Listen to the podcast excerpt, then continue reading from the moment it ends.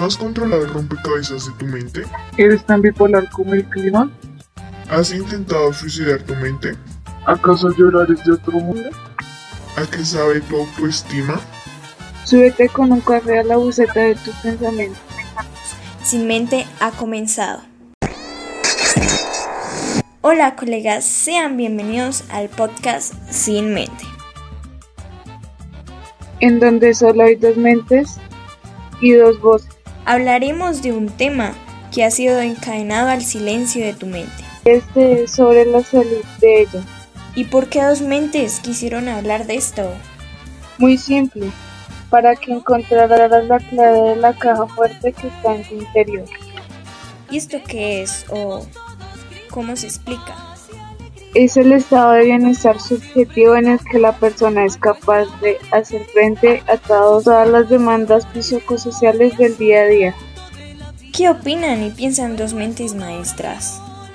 Es un tiempo en el que se toma para cuidar y manejar lo que no podemos tocar pero sí sentir. Sus principales características de este problema invisible son síntomas físicos, dolores de cabeza, trastornos del sueño, síntomas efectivos, tristeza, miedo, ansiedad, síntomas cognitivos, dificultad para comer, dificultad para entender, entre otros. Entonces, ¿todas estas qué significan? Si duermes como un animal marino,